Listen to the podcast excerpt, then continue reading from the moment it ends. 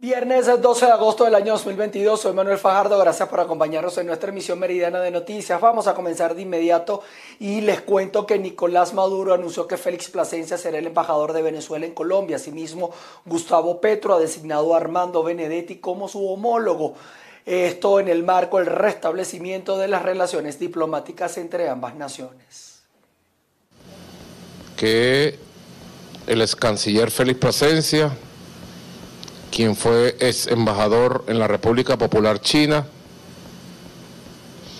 y quien es hoy presidente del Centro Internacional de Inversiones de Venezuela, lo he designado como próximo embajador en la República de Colombia. Y ya la Cancillería de Venezuela ha pedido el beneplácito a la Cancillería de Colombia y pronto estará en Bogotá el embajador Félix Plasencia, hombre de gran experiencia diplomática, política, de gran capacidad de relacionamiento. Y bueno, seguiremos paso a paso, a paso seguro, avanzando en el restablecimiento y la reconstrucción de las relaciones políticas, diplomáticas, comerciales. He decidido, en respuesta al gobierno venezolano que ha designado embajador, que tendrá como responsabilidad normalizar las relaciones diplomáticas entre los dos países, eh, designar a Armando Benedetti como embajador de Colombia ante Venezuela, esperando el beneplácito de ese gobierno y también con la ardua tarea de normalizar las relaciones entre los dos países, restablecer la institucionalidad que existía desde décadas antes para que los dos pueblos hermanos puedan guarecer sus derechos, garantizar sus libertades y lograr que entre Colombia y Venezuela se pueda construir riqueza para ambos pueblos. Ahora les voy a contar quién es Armando Benedetti, el eh, próximo embajador de Colombia en Venezuela. Tiene 54 años de edad, no tiene experiencia diplomática previa, es un comunicador social, periodista y político colombiano. Desde el año 2006 Benedetti ha sido parlamentario en el Senado y la Cámara de Representantes de este país eh, por el partido de la U y el Partido Liberal. Desde el año 2020 apoya al partido Colombia Humana. Así las cosas, vamos a ver cómo se va dando este relación nuevamente entre Venezuela y Colombia. Nos vamos hasta Caracas porque los familiares y defensores de derechos humanos exigen la liberación de sindicalistas detenidos. Uno de los casos es el de Alcides Bracho, profesor y artista plástico. Su esposa, eh, Yorbelis Oropesa, denunció la situación en la que se encuentra actualmente.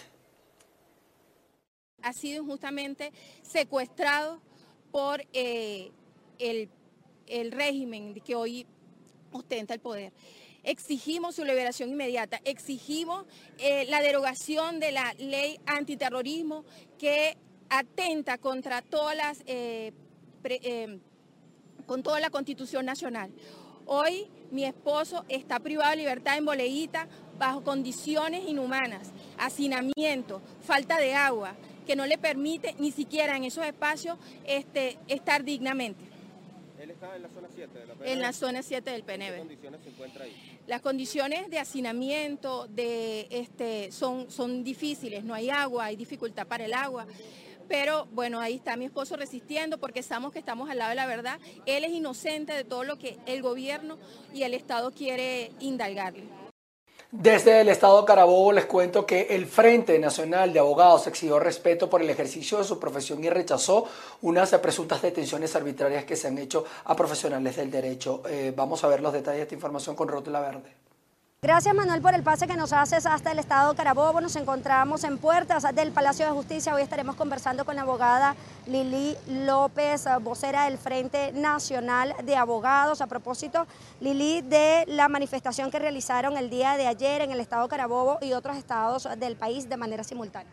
Sí, el día de ayer materializamos lo que habíamos anunciado, la protesta nacional de las tocas en varios circuitos judiciales del país con la finalidad de rechazar las privaciones ilegítimas de la libertad de muchos colegas que en el ejercicio de sus funciones están siendo criminalizados y judicializados, como es el caso del colega Almeiro Arangurel del Estado Barina, que en la propia sala de juicio fue privado ilegítimamente de su libertad y puesto en libertad eh, con una medida cautelar de presentación. Asimismo, queremos hacer un llamado a la ciudadana presidenta del Tribunal Supremo de Justicia a los fines de una revisión exhaustiva de todas las direcciones de los circuitos judiciales del país y en especial de la del Estado Carabobo. Necesitamos inminentemente un cambio de dirección en el Estado Carabobo, en el Palacio de Justicia. Las condiciones no son las idóneas.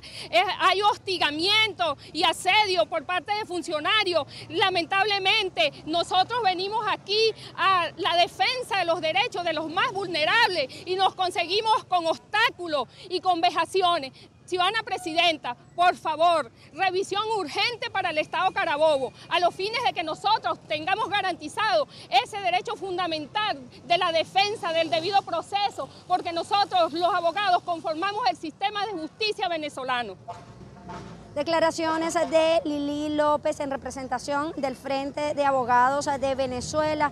El día de hoy está denunciando presuntas irregularidades acá en el Palacio de Justicia también. Rechaza las detenciones arbitrarias de abogados en otros estados del país. Es parte del reporte que tenemos al momento para ustedes. Quien les habla, Ruth Laverde.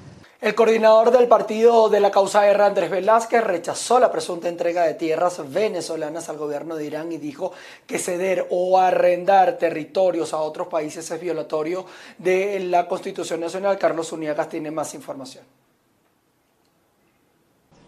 Buenas tardes, gracias por este contacto. El dirigente de la causa R considera que la presunta entrega de tierras venezolanas al gobierno de Irán configura un delito de soberanía de un anuncio hecho por el gobierno iraní de que eh, Maduro le iba a entregar un millón de hectáreas, con lo cual tendríamos, bueno, sencillamente eh, constituido al primer latifundista, el mayor latifundista en Venezuela, que sería el gobierno iraní.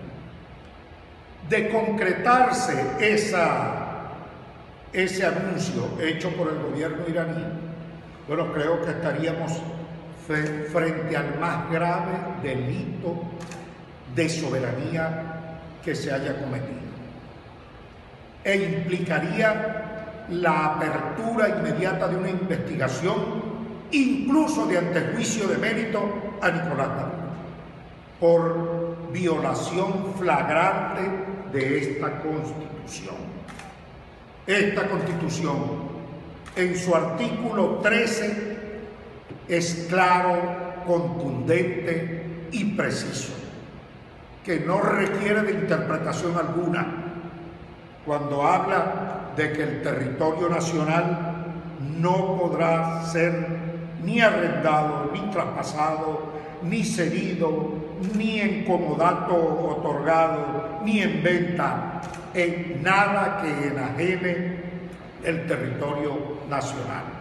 Durante sus declaraciones, Andrés Velázquez respaldó la protesta de los docentes en Venezuela y exhortó a la coalición de partidos opositores a fijar cuanto antes una fecha de elecciones primarias para elegir al candidato unitario que representará a la unidad democrática en los comicios presidenciales que podrían realizarse en 2024 de acuerdo con la Constitución de la República. Es la información que tenemos a esta hora desde el Estado Bolívar. Sigan ustedes con más en el estudio. Jubilados de petróleos de Venezuela en el Estado Lara manifestaron su preocupación por la migración de las nóminas de las empresas a bancos estatales.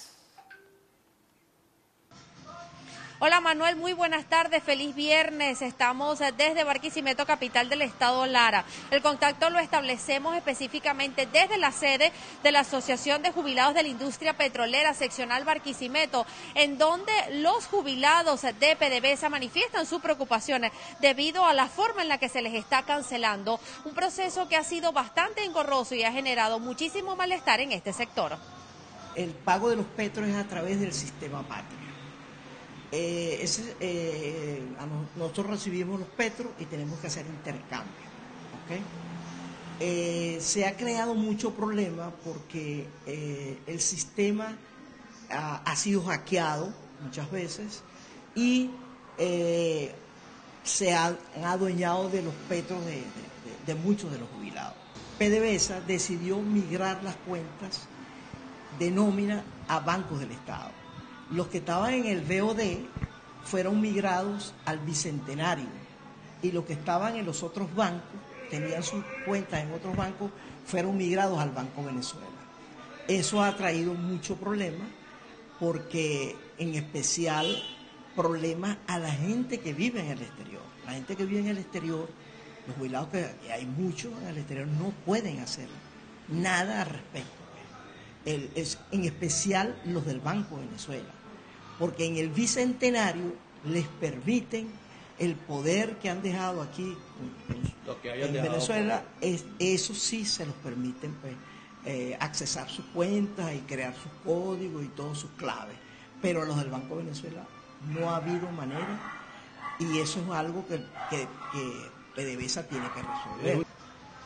En el estado Lara hay un aproximado de 174 jubilados de la industria petrolera, quienes actualmente están trabajando de la mano de la asociación de jubilados para poder mejorar el salario que actualmente están devengando, que es de unos 4 petros o de aproximadamente 220 dólares. Para ellos lo justo es aumentar ese salario a 13.5 petros y medio. Sin embargo, en vista de que no hay ninguna respuesta a esta solicitud, ellos están haciendo presión con las autoridades de Hasta tanto lograr una mejoría salarial para estas personas que dieron tanto por la industria petrolera venezolana. Desde Barquisimeto, en el estado Lara, reportó para ustedes Andreina Ramos. Diferentes organizaciones defensoras de los derechos de los animales y la colectividad en general protestaron en el estado Mérida. Todo esto para rechazar el presunto maltrato animal de las mascotas, contra las mascotas. Amigos de EPI TV, el día de hoy nos encontramos en la Plaza Milla del centro de la ciudad de Mérida, donde se han concentrado un grupo importante de organizaciones defensoras de los derechos animales y también de la colectividad merideña en general para protestar en contra del maltrato animal. Vamos a escuchar las declaraciones de Joan Sánchez, directivo de NAPDA, para que nos comente un poco acerca de esta actividad. Sí, efectivamente, hoy viernes 13 nos encontramos acá en la Plaza de Milla, en la concentración, para dar inicio a una marcha que significa dignifica, mejor dicho, el derecho a los animales. Se han visto situaciones bastante bizarras, bastante distorsionadas en lo que va eh, de año, inclusive casos de años anteriores. Pero ¿qué se está haciendo con esta marcha? Elevar una petición para que se respete la vida de los animales y sus derechos. En tal sentido, vamos a llevar una petición ante la Cámara Municipal del municipio Libertador, valga la redundancia, para la reforma de la ordenanza. Y también vamos a llevar otra petición a la, al Ministerio Público para que haya una reforma de ley y eh, las penalizaciones sean cambiadas, ya que en, según la ley y según el Código Penal y las ordenanzas, pues las sanciones son administrativas. Eh, queremos acotar de que ellos no tienen voz, tú sí, y habemos personas y organizaciones que estamos consecuentes y en lucha para defender los derechos de los animales respecto a alguno de estos casos que se han presentado en el Estado de Mérida? ¿Qué podemos comentar de ellos? Mira, estamos trabajando, estamos trabajando en base a ellos, más que un trabajo, una labor, ¿no? Estamos haciendo articulaciones con el Ministerio Público, Misión Nevado, para poder darle eh, respuesta pronta a este tipo de situaciones. Hacemos un llamado a la conciencia, porque básicamente se trata de eso, de conciencia, educación y cultura, para que tipos de, este tipo de situaciones no se sigan suscitando es necesario crear mucha, mucha, mucha conciencia para poder darle respeto a la vida de estos seres que no tienen voz. Muchísimas gracias por las declaraciones. Amigos de BPI TV, esta es parte de la concentración que se registra en el Estado Mérida para defender el derecho de los animales. Desde el Estado Mérida, soy José Gregorio Rojas. Nos vamos a ir hasta el Estado portugués. Tres miembros de una familia que viajaba por la autopista José Antonio Páez perdieron la vida en un lamentable accidente de tránsito. Solo un niño de 10 años sobrevivió a este siniestro. De acuerdo con el reporte oficial, el accidente vial que dejó a tres fallecidos se registró en la autopista José Antonio Páez en sentido Ospino a Carigua, a pocos metros del punto de atención de la Guardia Nacional Bolivariana. Las víctimas viajaban a bordo de una camioneta modelo Jeep Grand Cherokee año 2011, procedentes de la ciudad zuliana de Cabimas y se encontraban en Guanare antes del trágico siniestro.